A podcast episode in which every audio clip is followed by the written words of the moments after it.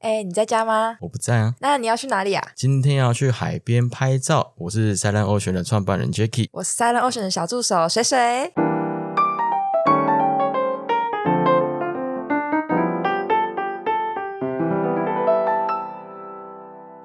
家好，今天呢，我们来聊一下水中摄影的部分。上个礼拜我们聊的那一集是水色模特，其实回想，我猜应该是蛮好，因为我们在录的时候还没有上映。那因为我自己个人剪片的那一段时间是算是我剪片以来最快的一集，真的，我觉得 Kelly 真的很厉害，真的是口条好像很会讲，口条也很丰富。对，因为他讲了很多都是观众们的痛点，就是你该怎么拍照啊，你要该怎么摆，你要该怎么让水中摄影师去拍到你想要的照片。那这一集我们会来讲的是另外。一个东西是另外一个层面，我们要说水中摄影这个东西该怎么去操作啊？可是因为很多人其实，在水色这一块，他们一开始会想的是，哎，水色的老师，他旁边都围绕很多的比基尼的辣妹，或者是很多的帅哥，就大家一开始的偏想要吧？不是不是，我们我们想要去排解这个这个偏见啊，因为没错，其实这个水水色师他其实是很专业的一门学问啊。其实有些人会问说，哎，那水色的人是不是都要很有钱？嗯，对我觉得这个这一点也是希望可以帮大家在这一集里面给大家解惑的一个点呢。那水测师他们呃，水中摄影师他们是不是要很会自由潜水，或者是很会水肺潜水？那这一块如果可以把一些资讯哦，透过我们今天的节目给大家一个正确的解释的话，我觉得是会对这一个行业里面来讲是还蛮正向的帮助了。没错，我相信大家应该都对水中摄影有很多的想象，然后也很希望能够有更多比较专业一点的知识。那我们今天就邀请到了一个很厉害的对象呢，来帮助我们解惑哦。对，他是军文社的水下摄影师燕化，欢迎。Hello Jackie，Hello 是谁？Hello，第一次有来宾叫我们的名字，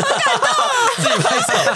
之前都没有人叫我们的名字，不然就说哎嗨嗨嗨，我是燕化，嗨我是哲敏，大家都很紧张，对，大家都超紧张，这都都真的是第一个。燕化不会是有专业的哎，他是军文社的，军文社它其实是一个比较军方的单位。那我们在下一集会稍微提到军文社这一个东西，那我们在这一局就先稍微的带过就可以了。它就是军方的媒体，就简单想象这样子就可以。那他是在里面担任水下的摄影师，对吧？对，这次我其中一个工作，但我平常很多的时候我都是在路上居多，路上居多。对，那真的有需要我们的话，我们就会出动。哦，出动到水下去拍拍一些什么震撼的画面嘛，爆破啊，拆弹啊。主要的内容是什么？呃，像我们国军其实有蛮多在水下的单位，像是水下作业大队或是水中爆破中队等等。那他们假如有出动有任务的话，那我们就会找机会在旁边随行记录这样子。哦，这个算是一个比较特别的行业。哎，真的很酷哎，第一次听到。我们下一集下一集聊多一点，这一集我们要把重心放在水色的部分，因为很多人来问我们说什么什么地什么要买什么相机啊，要带什么东西啊，水色装备这么重，我该怎么去操作？那我想问一下烟花，你一开始怎么会接触到水下摄影这一块？一开始其实我平常在军文社的时候，我就是拍拍照、录录影这样子。那我们其实一直想做一个突破，就是有些我们国军有很多单位是做一些我们平常看不到的事情，那我们就想要利用我们的镜头去让观众知道，哎，我们其实这些水下单位实际操作的样子是什么样子。对，那我们就用我们的镜头去呈现。主要还是工作的关系啊，因为因为很多其实蛮多水设施一开始都是兴趣，就像他自由潜水潜到一半，然后拍拍拍拍拍到发现，哎，摄影师旁边都很多妹子，然后就开始添购一些装备，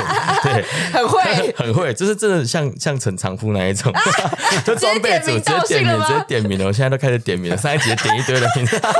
因为有些有些人就是这样子，但是因为像那个烟花比较正直，他是人家是军官，哦，人家是因为水下的作业需求而开始的，所以他其实他的东西是很专业的。那你会建议说，一开始的水色新手该怎么去入手他们的第一台相机，或者是说一开始水色新手该怎么去培养他的一些敏锐度，像是从 GoPro 开始啦，或者是从 TG Four。呃，像其实蛮多人一开始入手就是拿 GoPro，因为 GoPro 其实是市面上最垂手可得的一个器材。价格也没有到很贵，就一万多块就有了。那它的防水壳也是大概一千块左右就能打发掉。那这个，而且它的体积又很小，它不需要太多负担，所以你你要下水，你就拿了一个小小的东西下去就可以记录了。但是 GoPro 它的嗯专长是录影的部分，它的拍照其实没有到真正那么厉害。对，那因为蛮差的，因为大家都是在录影然后截图这样。对，但其实 GoPro 它也可以拍照，你在里面可以调拍照模式，那也可以去拍摄弱档。那弱档等等我们。再聊一下这个东西。对，其实简单带一下，因为弱档它就是可以拿来后置用用的照片，因为像我们拍那种影片都是 MP4 档案，你从那个 GoPro 截图下来都是应该那个是 JPEG 档吧？对，GoPro 截图下来是 JPEG 档，它那种东西比较难去修。那如果像燕花等一下会给我们介绍一些修图的软体的部分，它很多都是需要弱档的格式去做操作的。GoPro 对一开始的新手来讲，我们从四代、五代、六代、七代来来说哈，一台就大概一万一万块就打死了。哎，装备水那个防水壳一千多块，配件加一加两三千块，两万块以内一定可以搞定。只有像现在比较好的 GoPro 九，那 GoPro 九它买起来可能就会稍微的贵一点，因为它的画质其实真的就有差。嗯，真的真的蛮好的。所以我觉得，像建议，如果水水你有想要开始从事拍照，或者是想要路边的话，直接先上 GoPro 九，你你你拍到的照片会直接升级很真的，多。我我现在都是给别人拍比较多。嗯，没人要拍你啊！上一集不是聊过？因为我现在其实蛮，我现在其实蛮想升级的，可是因为我现在手上拿的是 GoPro 六，GoPro 六跟其他的 GoPro 九，它的照片差超多的。因为我现在我现在同一个海域哦，同一个很浊的海域，我拍起来都是黄黄的，人家 GoPro 拍起来都是蓝蓝的。为什么会这样子？是真的是有差吗？六跟九差那么多吗？毕竟都差了三个世代了。也是哦，哎、七也差很多，七其实也差很多。其实六到哦七中间就有一个断层在了，对，真的哦中间它的技术有做一些突破。所以建议就是要买一一开始要做的话，哦，从 GoPro 七以上开始购买会比较好一点，因为二手市场还是有七啦、六啦、五啊、四、三、二一那种。其实现在他们的价格一万多块，像 GoPro 九大概就是一万四千九，一万五以内就可以打发掉了。对，确实还有一些国外代购啊，干嘛的就买一买。其实真的 GoPro 九还是会比较好一就是点。痛一下，哦，就就就顶规了这样对子。，照片真的差很多。我我可以发一些 GoPro 六跟 GoPro 九在同一个海域、同一个时间、同一个流况、同一个能见度比下面较吗？拍起来有多惨？我上个礼拜去小琉球拍完，真的是我真的只想要升级而已，对吧？真的超惨的。那也是觉得说，除了 GoPro 之外，如果说撇除 GoPro 来讲，要买的第一台相机该买一些什么会比较好一点？嗯，像是 Olympus 的 TG 系列，它也是蛮适合入手的。它的价格也跟 GoPro 差不多，大概相机加防水壳这样，大概两万出头就可以买到。可是 TG Four 我自己有用过，我觉得它拍出来的照片品质跟 GoPro 其实没有差很多。其实 TG 它也一直在出新新款，出新款对对对对，它所以它其实有一直在突破。哦，我我是不太知道。如果有有观众有用过 TG Four 拍出来的照片，在同一个海域跟其他的呃跟 GoPro 相比的话，可以私讯给我们，可以丢给大家来看现在好。像出到 T- 六代了吧？六代 TG 六 G Four 比 GoPro 它最厉害的地方在哪里啊？就是差异到底在哪？差异到底在哪里？应该是拍照，对，我觉得应该就是差在 GoPro 拍照。就是适合录影，对对，那 TG 系列就是它就是相机，主要是拍照的部分这样。我觉得差差在这里了，因为哦 TG TG 它在拍照的强度会比 GoPro 来的强，因为毕竟 GoPro 在拍照这一块它的补光很差。GoPro 它的感光度其实没有那么好，它如果下到比较深的海域，光线没有那么强的话，它就会出现很多的噪点。真的，这个噪点你要后置的话，其实是修不太起来的。我觉得这个东西其实是还蛮专业的。那如果说一张水色照片，我们用同一个相机拍出来，哈，就是你今天拿了比较厉害什么 Sony 的 A A 七好了，Alpha 七啦，我也拿 Alpha 七，啊，我们拍出来一张照片，我在后置的部分，我该有什么控制的因素？就是我今天拍照的东西，环境的因素啦，跟我的后置的软体啦，或者是我的拍照的技巧，跟我的闪光的强度，这个东西该怎么去评估一张照片的好跟坏？嗯，其实你要拍照最最基本的就是你在当下你就要把这张照片给拍好，而不是你拍不好再回到后置去处理。对，所以你要要先把你自己的对这个环境的一个因素的掌握，还有你对相机参数的设定要有一定的认知，这样子。我觉得参数可能对观众来好专业的有点有用词、哦，点有点太难。好专业。简单来说，如果在一个场域啦，你们会评估这个地方为什么适合拍照？像其实水中拍照很重要的因素就是光线，你只要光线掌握的好，那这张照片你成功大概就是九成以上了。Kelly 上次也是这样讲，嗯，我先讲一下为什么会想要请燕华来上我们节目，是我们三月二十七那一场去垦丁同学会，我有看到他拍那个小丑岛那个那个照片，我看到他说你这用什么拍的？怎么会拍的这么好看？因为我想说你是用 GoPro 拍的吗？不是吧？那照片真的很清澈。结果嘞，结果嘞，就他是用 Alpha 七吗？还是哪一代？，A 七 R 三，哦，是 Alpha 七还是 A 七？诶，应该念 Alpha，那念阿法，但是我们都都念 A 七，对不对对？这样比较快。反正就是阿法较就绕口一简称 A 点。七。对，简称 A 七，Sony A 七，他那拍出来的照片真的是我吓到，因为那一天能见度虽然好，可是没有到这么蓝，而它光线其实有洒下来，可是它那光线感觉后置的很强，还是因为原本它的光线抓的就够？嗯，其实你在诶在水色的时候，它光线其实跟深度有关系。像那天是在万里桐嘛，那天大概的五米而已五米五米其实是吃光比较容易、比较丰富的一个地方。如果再下去的话，可能就比较有点困难。对，如果在五米以下，你们就会带闪灯。对，因为像水、海水啊，我们光线从太阳光直接照射到海里，光线有分太阳光就分成红、橙、黄、绿、蓝、电子，把它分开来就是这样。然后根据不同波长就有不同的能量。那红光就是波长最长的，波长最长会在经过水面上一点点的时候，它就会被慢慢被吸收掉。所以你在五米、十米的时候，红色跟橙色就慢慢不见。所以你潜到大概十米的时候，你会发现你看到红色的东西是在你面面前是黑色的。所以他们才要套滤镜片嘛。对，红那是红色的，那是红色滤滤镜，红色滤镜，它的原理就是要把红色的光补回来的对，意思，还原。对吗？其实很多，你你有看过吗？没有没没看过过对，乡巴佬。啊，我很菜。助教他们应该 GoPro 上面都有放那个滤镜，我们不会放哎、我们我们全团队没有半个人放过真的吗滤镜？。我好像有看过哎。没有，因为为什么会这样子？因为我们很常在五到十，就是零到十米地方拍起来都是红红的，嗯我们就不会想，哦我们就不会想带那个滤镜下去。可能是因为我们我们台湾这边的亮度都还蛮够的，太阳都还蛮充足的。除非你要拍到很深，我觉得二十米以上再带滤镜才才才好像比较有感觉吧。因为我最近都没什么感觉。跟 A 三或 A 四的之类下一起下水才才需要。才需要。可是你下 A 三 A 四那种运动相机，我们这是拍过程而已。我们要拍那么深，就是一定要下水费。你像那种自自由潜水下到三十米去拍照，其实都是拍一个爽感而已。哦，瞬间的，瞬间的感觉啊，你让没办法去抓那个角度，很难抓啊。你下去的时间就一分到一分半，嗯你根本没办法去掌握那一些能源。所以光线其实是一个重要的要素。那还有它的整个能见度也是吗？嗯，能见度其实也会影响。可是因为我看很多人在能见度很差的地方拍完照片之后，用后置也是可以把它涂掉。嗯，其实后置它的帮忙，它可以去去除它那个影像中的一些杂质，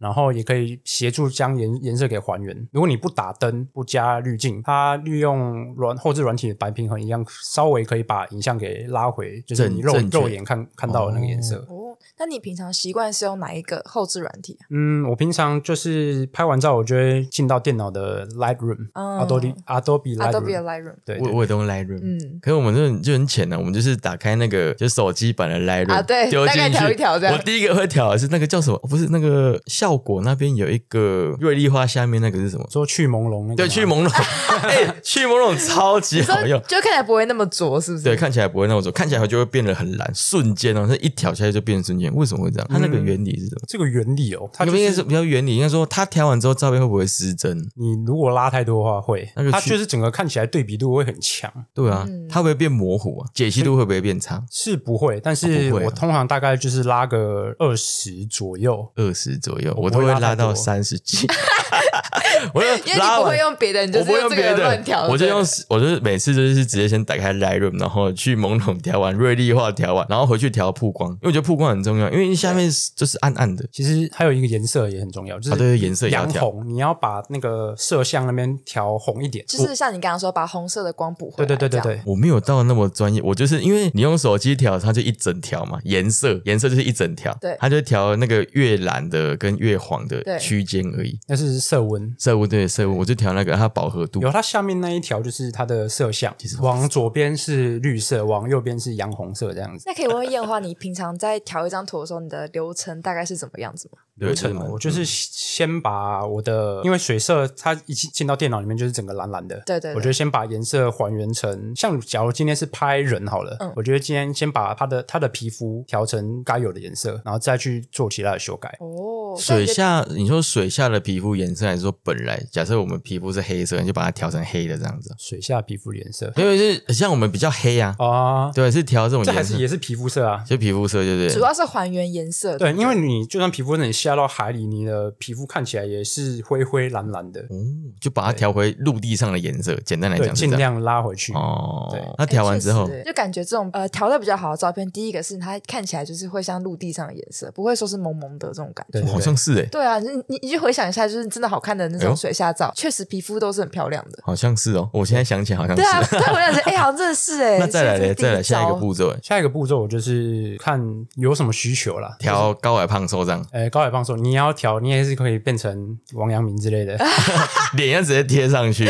没有，我觉得人人就是调肤色嘛，那再来是调他的背景嘛。对背景要调什么？看你想要呈现什么样的感觉。像假如你今天在一个嗯沙地上，或是在一个珊瑚礁群，你的思维可能就会有点不一样。可以举个例子吗？假设我今天在沙地拍波沙照，你的调调整的重点就会在沙子上面吗？还是说会在后面的海？因因为海就是蓝色，所以你重点就是人跟沙子。我觉得尽量把这两个东西给凸显出来。哦你可以其实很简，你看哦，人、沙、海就三个颜色嗯的感觉。可是我我觉得我修起来就会是整个是咖啡色的。就对我来讲，我就我因为你海你海那个波上来之后，沙子会把你那个海的颜色给盖住，就会变成白白的。那、你在调的时候，因为像我们就是很烂嘛，我们就是只是用那个软体一键按的那一种，他们都是会把人跟那个沙子框出来，然后把海也给框出来，然后每一个地方去做补强。那像这个时候，你会把海补成很蓝的颜色吗？还是说你会怎么调会比较好一点？我就是尽量让整个画面看起来比较平衡，不要失真就好了。所以主要是追求自然，也不要说修得太浮夸这样子。因为我觉得在修修图这一块，其实算是还蛮精深的学问。真的，我觉得对我们来说，对新手来说，修图这一块，可能你要上过很多课程，跟调过很多张照片之后，你才有办法学到这一些精髓。那我觉得对新手来说，可以先学的是一台相机该怎么去挑选跟设定，这东西我觉得其实是还蛮重要，像参数的设定啊。我下水的时候，我在水里，我的参数该怎么调？就假设一台好以 GoPro 来讲好了，它下水的参数有哪一些是需要呃新手先知道的一些东西？像 GoPro，它其实很多都是它自己城市去帮忙设定的，我们其实不需要去做太多的调整。对就它原本的预设值对，GoPro 就是预设值，你只能调它的 ISO，，GoPro 可以调 ISO。可以调 ISO，什么是 ISO？就我是感光度，感光度。可以把它调调高一点，它在水下曝光的时间就会长一点嘛。调高一点，它代表它的感光度比较高。那感光度高的话，意味着它的快门就可以比较快。假如你今天在下潜的过程中，你要拍摄，那如果你的快门很慢的话，就会造成你的人的肢体会有残影。哦，可是 GoPro 预设值的 ISO 值应该都是够拍的吧？我觉得它它的动态拍的很好，但它的照片剪出来都很多杂点，这个杂点要怎么去消除？用后置不要用后置的话，不要用后置，就是因为杂讯通常都是由感光度造成的，太高的感光度就会变成这样子。哦，所以 ISO 也是有一个平衡的，越高杂讯越多，对，没错。哦是哦它、，越低就是补不到光的意思吗？对你越低，你照片就会看起来越暗。但是如果你今天在比较浅水域受到比较多的阳光的照射的话，那其实就没有这个问题。哦，所以我在假设万里瞳好了，我就把 ISO 调低一点，因为光线够嘛。对这个时候我就拍拍出来照片就比较好修。对，会比较好修。哎呦，学到一点了。哎好专业哦，这学到一点，对这个我懂，而且这是一个我懂个很，实用的东西，这很实。用，这很实用。因为我我会我 GoPro 我只会调什么呢？我只会调那个一零八零啊，一四四二点七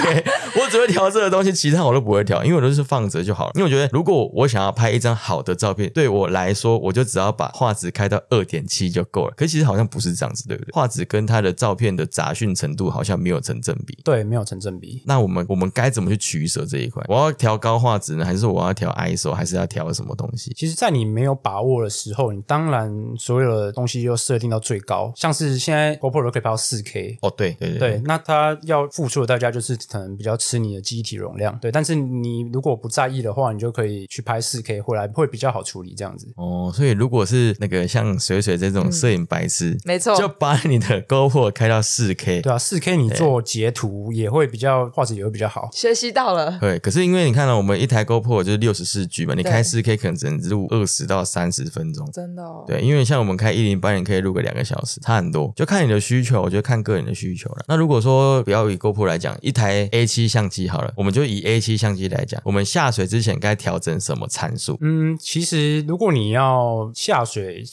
就使用你相机的话，你倒不如你在岸上先先把你的相机给摸熟。哦，那那对，就应该说摸手之之余，就是我、我下水的时候，假设我都很熟这台相机的一些操作功能好了，我在水下我该用什么样子的设定去拍照会比较好一点？嗯，像我自己本身的话，因为我对相机的参数还有环境都比较容易掌握一点，所以我都是用全手动模式去拍，就是不管快门啊、光圈或是 ISO，都是我到那个环境我观察到，我就自己手动去调整。那新手的话，其实可以利用相机的城市自动 Auto 模式 Auto 模式对去拍，这是最保险的啦。那你慢慢去在路上练习去抓那个环境跟相机参数感觉的话，之后会进步这样子。所以在水下，假设五到十米的地方，我开 auto 也是可以的吗？也是可以啊啊，拍起来也是很漂亮。真的吗？那这样就没什么技巧可言了。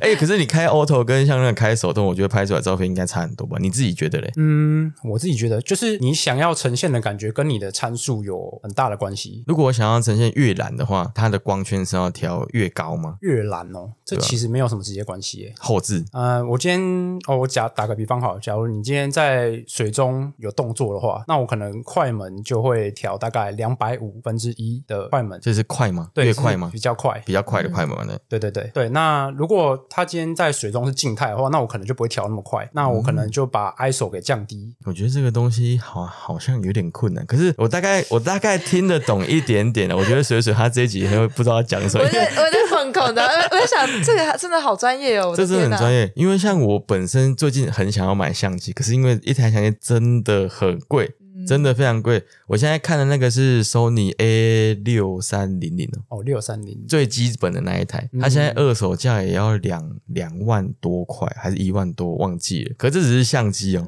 你要光相机是这样子，你还要买镜头，对不对？嗯，其实我有一台我可以推荐啊，叫 Sony 的 R 叉一百。哦，R 叉一百，R 叉一百也是，我也我有在看。R 叉一百它至少不用换镜头，而且它也体积也比较小，它表现也不差。对，它是它有点像是我们一般小时候在用那种数位相机的感觉，嗯就那种类，那是算类单吗？嗯，小 DC 对啊，小 DC 啊，对，小 DC 的照片，呃，小 DC 的相机那一台其实我有在看，可是相机归相机，防水壳又是不一样的东西了。诶，防水壳一个壳要两万多块，你能信吗太？贵了吧！我的天啊！那我们 GoPro 一一个防水壳才一千多块，还原厂的哦。你自己用什么防水壳？其实防水壳也有分等级的，有像我自己用的那台是 Nauticam 的铝合金防水壳，一组大概是八万多。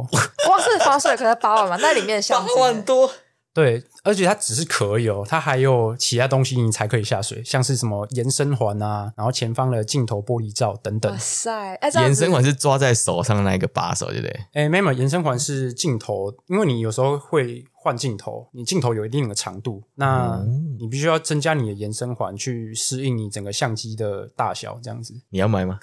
买吗？八万块我可以买好几双 V 三呢，可以买好几双 V 三，我在看每个每个人的每个人想法不一样。需求不一样。对，我觉得 R 叉一百它的防水壳，我记得我记得是两万块啊，差不多两万。因为哎，壳有分铝合金跟塑胶的，铝合金就是真的比较耐撞，你也不不用担心它在水里会容易进水这样子。它的功能也比较多，像它也有那个进水警报，你知道有哦一点水进去，它里面有一个感测器感测到它一直叫，哇来警告你，哎，你的相机进水了，你要赶快上岸。一分钱一分货，真的哎，这个功能也太厉害了吧！对吧？因为塑呃啊，你有用过塑胶的吗？塑胶像我听过，哎，一个牌子朋友常用叫海蛙 （Sea Frog）。我以为是蛙网，是海蛙，叫对，海海蛙，海蛙。它好像是大陆的牌子吧，但它就比较阳春一点，有我看过那个，也听过蛮多灾情的。对我听过蛮多灾情，哦所以就不买。是因为塑胶本是因为它的制工不好吗？还是这我不知道，要问验化。是工吗？因为它就是塑胶啊，你跟铝合金比，当然哦就对稍微比较没有那么好。你像我们亚克力那种呢？对啊对，GoPro 防水可是亚克力嘛？对，它是亚克力的。对对对，那塑胶真的是还蛮亚克力又有什么好或不好的地方吗？就是比较便宜嘛，就比较便宜而已啊。可是亚克力其实蛮耐撞的，说实在的，是这样吗？也算是还蛮耐撞。因为像我用的那一个 GoPro 六的防水壳，我用到现在我都乱摔啊，嗯我，乱摔其实没有没有坏过，哦，然后每一次摔到地上，蛮久哎我，用蛮久，因为对啊诶，一年半有了哦一个防水壳，可是它前面的那个镜头，后面那个镜头的荧幕盖已经被我刮花了。这样是什么？看不太清楚。看不太清楚，可是它镜头没有坏，哦那就还好啊那就还好。哎，说到这个，我有有一个问题，就是像我们那个 GoPro 的镜头啊，就那远远的那一颗镜头，我我我如果要用洗的话，我要我要用什么清啊？镜头要洗哦，不是洗啊，就是要擦干净的话，可以用清水吗？还是要用酒精？还是要用他们专业的什么酒精？会不会破坏那个镜头？所以有些人说不要擦镜头，诶，你现在 GoPro 外面是有那个有那个罩子的。哦，那、我们拿起来之后，拿起来之后不是会有一颗圆圆的凸在那边嘛？对对对就是那个防尘盖拿开之后，啊，那个东西要冲洗，因为要要洗嘛，因为它它已经不防水了。镜头盖拿起来就不防水了。其实那个东西你用它就是一般的玻璃，你拿擦眼镜的布擦拭就可以，就是酒精酒精沾一点这样擦擦擦也可以。就可以，对对对对对，啊，像你们那种大台的相机，就会有专门的东西去用吗？你说防水壳吗？不是不是防防水可，就用清水擦拭应该就可以了吧？对我是说那个像你的 A 七的镜头啊，你都用什么去冲洗？镜头其实都是用玻，它都是玻璃啊，我们一样是用那个试镜试镜布、嗯视镜纸这样去擦拭，哦，啊，你会喷什么吗？不会特别去喷什么哎、欸。就镜头镜头对啊，盖我只要用那个布把上面的杂质清掉，基本上没有问题。因为我们前面都还会装一个保护镜，可是哦啊，保护镜不会把它拿起来再冲再再因为你再清里面。平常布拿下来的话，里面基本上都是很干净的。因为因为我自己我自己一直以为哈，我的 GoPro 现在是因为镜头很脏的关系，拍出来才是糊糊的。后来发现真的很已经太旧了，是这样吗？对，是就是因为是六代的关系，根本跟镜头没太多有关系。新的在跟你比较了。，因为每次哦，就是那个陈友瑞也是胖胖的，他每次都说、哦你这是烂东西，赶快拿去换。他真的很烦，对啊，然后我就觉得，我就我就我就回去，我就回去拿拿那个 GoPro 那个把它拆开之后，就一直拆，一直拆，一直拆。好啦，换了啦，哎，求赞助！哎，GoPro 要不要赞助我们的赞节目？助一下。我们这里聊超多 GoPro，可以叫叫他来叫他来赞助我哎，我们一下真的。越听越想买勾九，哎，我觉得你可以买啊，那个那个谁啊，A B A B 他就 A B 都买啦，对啊，你可以买一只。阿富也买了，阿富很早就买了，很早买呃他很早就买了。很早买。Panda，Panda 也是，哎，Panda 没有用那个吗？水色相机吗？他一样是用 GoPro 啊。它其实哎，你有看过他照片吗？我看过他照片其实蛮厉害的。对，他那个是因为后置吗？还是他原原图之上就长这样？他也是靠后置啊。还是靠后置啊，他之？前有问我怎么修，啊，你给他什么技巧？解解答一下那因为我之前有个。去去去屏东住过他家，然后一起去小琉球潜水这样子。那我之前就在他家直接那个调一次给他看示范给他看，这样。你是用 Lightroom 对不对？对你你用 iPad 调还是用用电脑其？实电脑跟手机都可以啦，都可以，对不都有？Lightroom 啊，啊，那个功能是一样的吗？大同小异。你能调的东西都大致就就那个样子。是哦，那我觉得 Lightroom 应该这一集要赞助一下我们。那个太大了，阿多比太大了，阿多比太大他看不到我们。GoPro 就看得到我们吗？应该是没有。我觉得 Panda 来赞助会比较好。哎，Panda 听到了吗？求干爹，求干爹，我们真的求干爹。我们节目也做了一个月，好好笑。哎，对啊，其实不知不觉就一个不知不觉就一个月真的真的，是蛮厉害。我们要把它做到至少要做半年以上突。然觉得变成生活的一部分。生活一部分，而且我现在很累，每每个礼拜周末就是去海里，然后回来台北之后就开始剪片，然后想下一集的企划。大家快给 Jacky 一个鼓励跟拥抱，没有，我需要钱，我需要钱，那个太肤浅了，太肤浅。哦。对，好，给我们一个鼓励，按赞就好，对对对帮我们多分享。对，其实我觉得我们在节节目节目做到现在，就大概筹备，其实我们筹备了三四个月以上。嗯，说到现在，我们越聊会越觉得越起劲，是因为每一次都会学到很多新的真东西。的，我现在每个礼拜都在吸收新知的感觉。真是吸收吸收新知，啊因为我本身就大概了解水色，可是我了解都很肤浅，对吧？因为如果像我们我们岔开话题，我们要回来一下，我们如果一台水色相机，像你刚刚说有延伸的东西嘛，假设我今天买了一台 R R 叉一百啊，还是 R 叉一百 X 一百一千都可以啦，都可以啊，啦。反正反正就是反正就是 Sony 的那一台，那我要买防水壳之外，我还我还要买什么东西？另外一个延伸出去的东西就是闪灯，哦，闪灯，对我闪灯。闪灯这个我完全就不懂，真因为的不懂，闪灯闪灯它的作用是它其实就是在水底下补光。它其实对，像你到海底三十米好了，它的光线其实很多都被吃掉了，像诶红光、橘光、黄光那些等等，你到三十米，你眼睛看过去就是一片蓝。那它的闪灯除了可以把你的环境光变亮之外，它还可以把打到物体上面还原它的颜色。可是闪灯它不是白色的吗？对，啊，它白色，它其实它光，它那些光的，但是它白色的光就是一样是分红橙黄绿蓝靛紫。那因为太阳光已经距离你被射物已经三十米了，它的光已经很多都已经被吃掉了。那你今天在海底附近给它补一个光，那你跟被摄物被摄物体大概只有距离一两米、两三米，那它的颜色一样是全部会还原出来。哦，那一那一组闪灯你要架几颗？两颗？嗯，基本一颗，但是要好的话就是两颗。它是、你你说你说那我有个问题耶，你又要拿摄影机，你又要拿闪光灯，你有那么多只手，还是没有，那就是那就全部就是哦装架在一起你就是水一台相机，嘛 然后旁边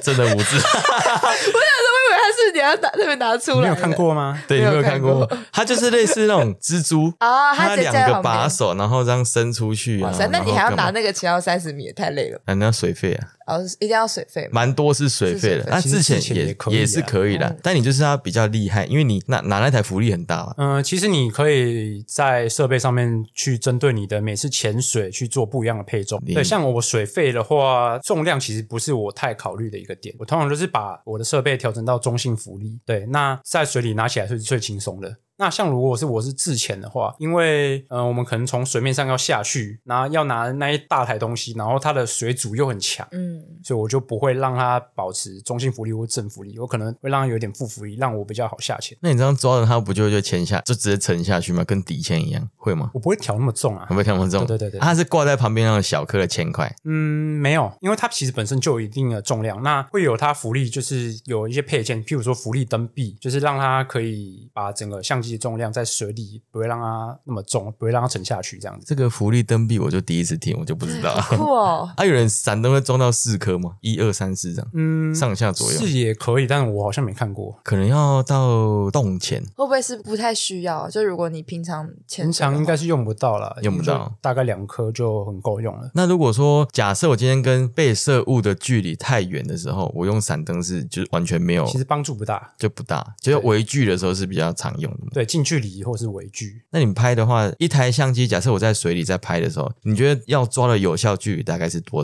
多少会比较好一点？大概会抓五米左右。很近呢，因为像 GoPro，、因为 GoPro 它很小嘛，嗯它其实如果你不开，我不太爱开广角，因为我觉得广角会失真的感觉。嗯，所以如果你要拍人的话，五米是有时候会被卡到那个角，因为自由潜水挖起来真的超爆很长。那你通常都要几米？你都会其实我我抓不太出来，我就是会越越拖越远，然后回去看说这人怎么那么小啊？五米到十米吧，差不多啦。差不多对，因为我们在水下通常都会是用广角镜头去拍，对，不会用长焦镜。长焦镜，长焦镜是类似那种追越远的距离。对对对对，对，我通常不会用那种去拍摄，我们都是用广角镜。长焦镜你知道拍什么？拍什么？拍鲸鱼。哦，因为太近很危险，是这样吗？因为像那之前绿岛，绿岛不是对对有那个大视视镜，大视镜他们好像都是用长焦镜去追的吧？对啊，那种那种长焦镜是也也有防水壳吗？因为它不是很长一条吗？对，那它它的防水壳不是更贵？那这个就是要靠我们的延伸环去做。就我刚刚提到延伸环，哦它壳就是一样，但是它镜头比较长，那可能就要用延伸环去搭配它整个相机的体积这样子。原来如此，其实我这个这个我就真的不懂，因为我以为了就是它的相机壳就是防水壳，就是一种形体而已，对，我以为它就是一块就结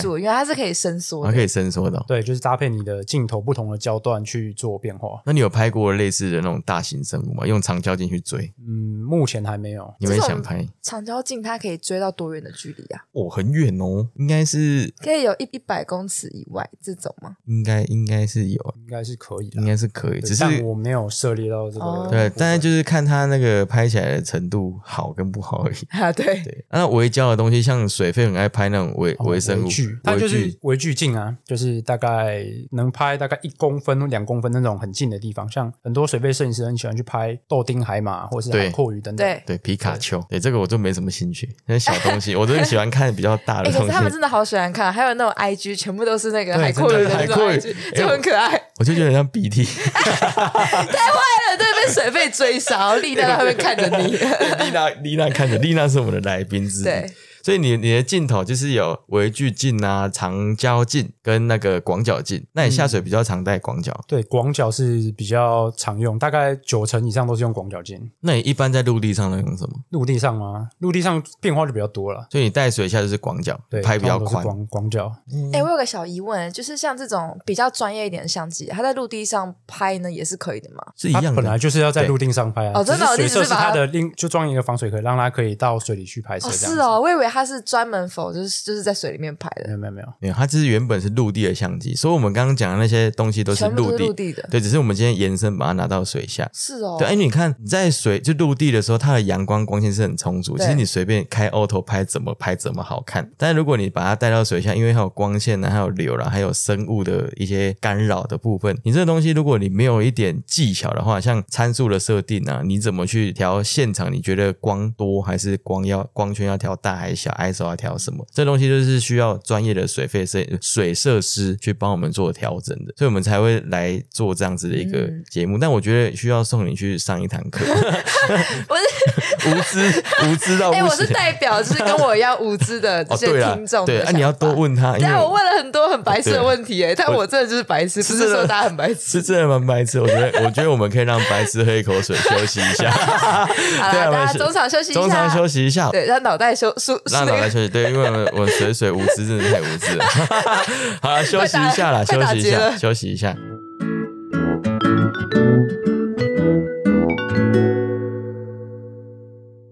水喝过了没？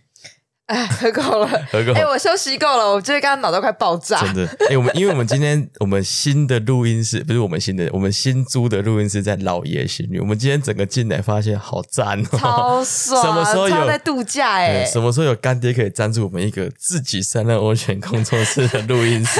我好期待哦，我超期待的。因为今天聊了蛮多硬知识，所以我们今天休息的比较久一点。那老爷这边还提供大概二十五罐水以。上的水，而且大罐小罐的，少爆点，这真的蛮厉害。他直接不提供饮水机，可是这个东西我觉得非常的不环保。没错，没错不，可以这样子哈，对，不可以这样。我自己都有带水瓶，我现在会带水瓶的。真的吗？对，因为第一集我被我被拉铃干掉，对，他说啊，你们自己在那边做环保议题，然后你给我带水瓶，那好了，对不起，我就我就现在就会买保特瓶，没错，但是我会把保特瓶重复使用个好多次那，你会用几次？我会用十十几次啊，你们怎么觉得心啊？你就把他的嘴巴洗一洗就好了。是没错，啊反正都只是装水的话，好像还好对，。我觉得还好，啊就是就把它洗掉就好，就不要乱丢就好了。稍微注意一下塑化剂的问题就还好。反正就长那么大，应该是没有什么影响，从小吃到大，对，没什么哦也。是啊你看也长这么帅，也 也长这么帅，有差吗？我觉得我们找我们我们刚刚上面聊太多那个严肃的话题，我想要问一下燕焕，你在拍摄水色的经验过程中，你觉得拍的最好看的画面是什么？嗯，其实我拍到现在，我最喜欢拍摄的环境是五米以内，然后有大太阳。应该大家有潜水都会发现，在五米以内，然后大太阳照射在水面的时候，在水底会有一条一条那个光束。类似那个耶稣光，对对对对对那个真的超赞的，我就是最喜欢那样，拍起来最好看。对，那个其实 GoPro 拿去就可以拍很赞，嗯真的你觉得自己生人生拍过最好看的照片是哪一种？哪一种？因为我上哎上礼拜嘛，上礼拜我才刚从绿岛回来。哦哦，你是跟潘达他们去的吗？哎，他们是清明年假，那我原本也是要跟他们去，但是我临时有事情，所以我哦又延下个礼拜跟另外一团朋友去。那、你都是也是拍十字架啦、钢铁胶啦？对，十字架钢铁胶蓝洞啊，天哪，我觉得你的照片是不是可以赞助我们播出一下？我觉得你的照片应该是还不错。修完了吗？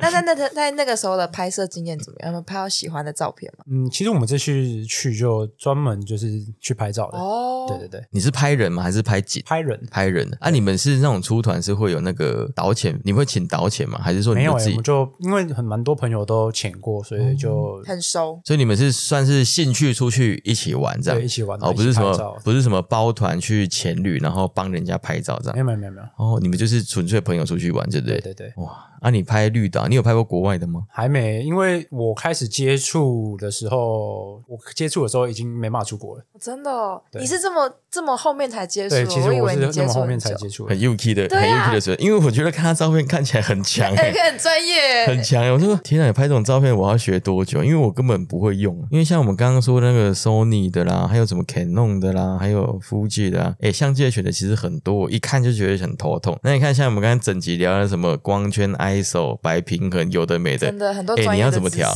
对我真的不会调。像我旁边坐这个 台大台大高材生，他也是不会调。那个是没有相相对应的关系的。你你怎么学的啊、我怎么学的哦、其实网络上其实就很多知识，可是太太难了啦。还是你本来就有接触摄影，就是你是有摄影底子的人欸？对有摄，平常就有在玩摄影。那水色其实就是在延伸一点，就是环境不一样，然后你要去做不一样的改变，这样子。那你比较喜欢水色还是在陆地上拍？我觉得只要摄影都蛮好玩的。哦，因为都有蛮多妹子。你你拍过很多没有妹子吗？人跟你一样肤浅，好不好？哎、我觉得应该不要蛮多人破坏我们来宾的形象，受不了，我们了。来宾很正直，但是我觉得我想要把他拉到其他地方，好狠啊这真的蛮有影响的。超有影响的像我带过一次，然后之后要去前，然后朋友就问我说：“哎、你要不要去一定的。我跟你讲，都是妹子问的。我真的哦没有啦，没有对我觉得那个那个谁，梦洁，梦姐哦，哦，梦姐，我们哦梦梦姐也是我们的学生啊，没错，啊，应该有蛮多妹子问你说可不可以帮他拍照的，不敢讲了，不敢讲了，我觉得有了，不敢讲了。你拿着一台，你拿了一台那个八万块的防水壳，然后加上你那一台阿法七，一台也是四、欸二手四五六万块啦，二手四万多块，新的应该五六万吧，差不多，差反正不多差不多。反正一台相机加一些有的没的配备啦，十几闪灯二十万，快二十万，应该差不多快二十万。你拿着一台这么高级的照相机，如果你是妹子，你会问到说你可以帮我拍一张哎、吗？但我觉得不是钱的问题，是因为就是艳华他拍摄技术也技术蛮强，然后修图也很强。对，应该说不止妹子，像我也有男生很会啊我也会啦，我也会说，哎、你可以帮我拍一下吗？可是从来没有人帮我拍，因为我们都没有人拿这种相机。对啊，没有我们都是是你的问题。屁啦，屁啦，不是我的问题。如果有人要有有人要摄的话，我觉得可以，我可以被你拍摄，啊，射一下是不是？不要讲那么奇怪的东西，我可以被你。可以被你可以被你拍摄，但是我觉得就是像上一集有聊到水色模特这一块，因为像我们都是比较有经验的潜水，你要拍我，我可以摆你摆出你想要的姿势，嗯对，所以如果燕化想要哪天要帮我们拍照、拍水下形象照啊，可以来找我们两个，耶拜托，直接凹，直接凹一个直。接开凹。对啊，那你比较喜欢用水色的方式，还是水费？呃，不，水费还是自由潜水的方式去拍照？其实拍照要轻松，主要还是水费会比较轻松。所以你是比较常下水费摄影？对，比较常下水费。嗯，你在水费都在什么深度拍啊？嗯，其实我下水费的话，主要就是像比如我们是一个潜旅好了，那我们不可能深度就一直维持在一样的地方，所以可能就是零到三十这之间，我有机会我就拍这样子。嗯，那你一次都出去拍都拍拍多久？用气瓶数来讲好了啦，就前三支、四支这样子吗？哦，你都会前几支？像一天的话，大概早上一支，下午一支，或就一一天大概就三支四支嘛。那三支、四支这样拍出来，照片数大概会有几张？嗯，如果要去精选的话，应该一百左右吧，就是真的是好看。一百很累，你知道吗？一百你还要精修一百张，对啊，那你修一张照片要花多少时间？其实很，如果你要快的话，其实真的很快，因为场景大概就是在水里，很多基本的东西你只要一条，就是大致上都到定位了，剩下就是细修而已。这是经验的部分嘛？我真的没办法，真的吗？因为每次因为我们手机手机在修啊，我都会我不知道怎么修了。说实在，我就是乱修一通，我修出来照片都是不是蓝蓝的，就是绿绿的，就 就是大概的样子，就修大概那个样子，就修起来就是好啦，其实也够了啦。也够了啦，对啊反正可以看就好。对啊因为因为我们都发 IG 嘛，IG 那个图就小小的，而且 IG 还会缩那个画质，对对，这是 IG 的说话对。啊，嗯你不用多好，你就大概就好你弄那么好也是没人没有用没人看啊，一样的东西。没有我就觉得今天是还蛮感谢那个烟花百忙之中拨空来跟我们聊聊一下这一集，因为他其实呃在军文社工作的时间，他虽然是君君君君子嘛，对不对？对，君子。对，可是他很他很闲，哎 不能这样讲，开玩笑，对，他非常的很常忙碌，他很常被拍出去出差，因为我们今天本来另外一位来宾是他的好朋友是阿军，他本来想要来跟我们一起聊这一块，那他刚好就被调派到南部去，对啊，所以百忙之中抽空来跟我们分享这些水社的经验，我们是非常的感。谢。对，希望有一天我们可以在水下被他拍照，好不好？应该可以吧？还犹豫很久哎、团练吗？团练啊，或者是我们自己约啦，不一定要团练啦，自己约出去玩的时候团，练我是不太想带啦。别别别团我团练那个 太麻烦了，是不是？太麻烦，因为我你知道为什么吗？为什么？你就会要他拍，然后他还说：“哎、你可以帮我拍，哎、他可以帮我拍吗就？”会被要拍团练的三十，个人这样，团练我们一次都六七颗球啊，每次去了，哎、烟花帮我拍一下，不要发发疯，发疯的发疯的，很啊很怕，很没有办法轻易的去出现嘞，太可怕了。对啊，我觉得我们可以私约约赛任欧选择去玩就好了。我觉得这样他就会答应了。对对啊，我觉得感谢烟花来跟我们分享了水车的部分，其实还蛮专业的。如果你想要学习的话，网络上很多资源可以去看，那也有一些课程。那我觉得再重复一下，其实从相机的选择啦，到后置软体啦，到你的环境的因素，这些东西都是水色水色领域来说你需要去钻研的。那我觉得可以带到上一集，我们不是有聊到水色模特嘛？对，你在拍照的过程，如果今天是要专门拍摄人物的，你要跟你的被拍照的人去沟通，说我今天想要拍出什么样子的照片。我觉得这一点是蛮重要的，因为你不能说，哎，我今天想要拍什么，可是你不跟你的模特沟通，你拍出来照片就会很丑，真的会很丑，真的真的，对跟想象中不一样。对，会跟想象中是真的不一样。所以，成为一名水色师，你除了要有一些装备的基础跟后置的基础，你还要有跟人沟通的基础。因为如果你不问他说你想要拍什么，你只是把你脑袋的想法拍出来的话，其实有些人会不知道你的东西是长这样，怎么欣赏，对吧？所以觉得这个水色这一块还蛮深的啦，所以大家有兴趣的话，来听听我们这一集 podcast，或者是去上网找一些相关的资料。那我们这一集就非常感谢各位的收听，以及感谢今天的来宾。谢谢烟花，谢谢烟花，谢谢大家。我们下周见，拜拜，拜拜。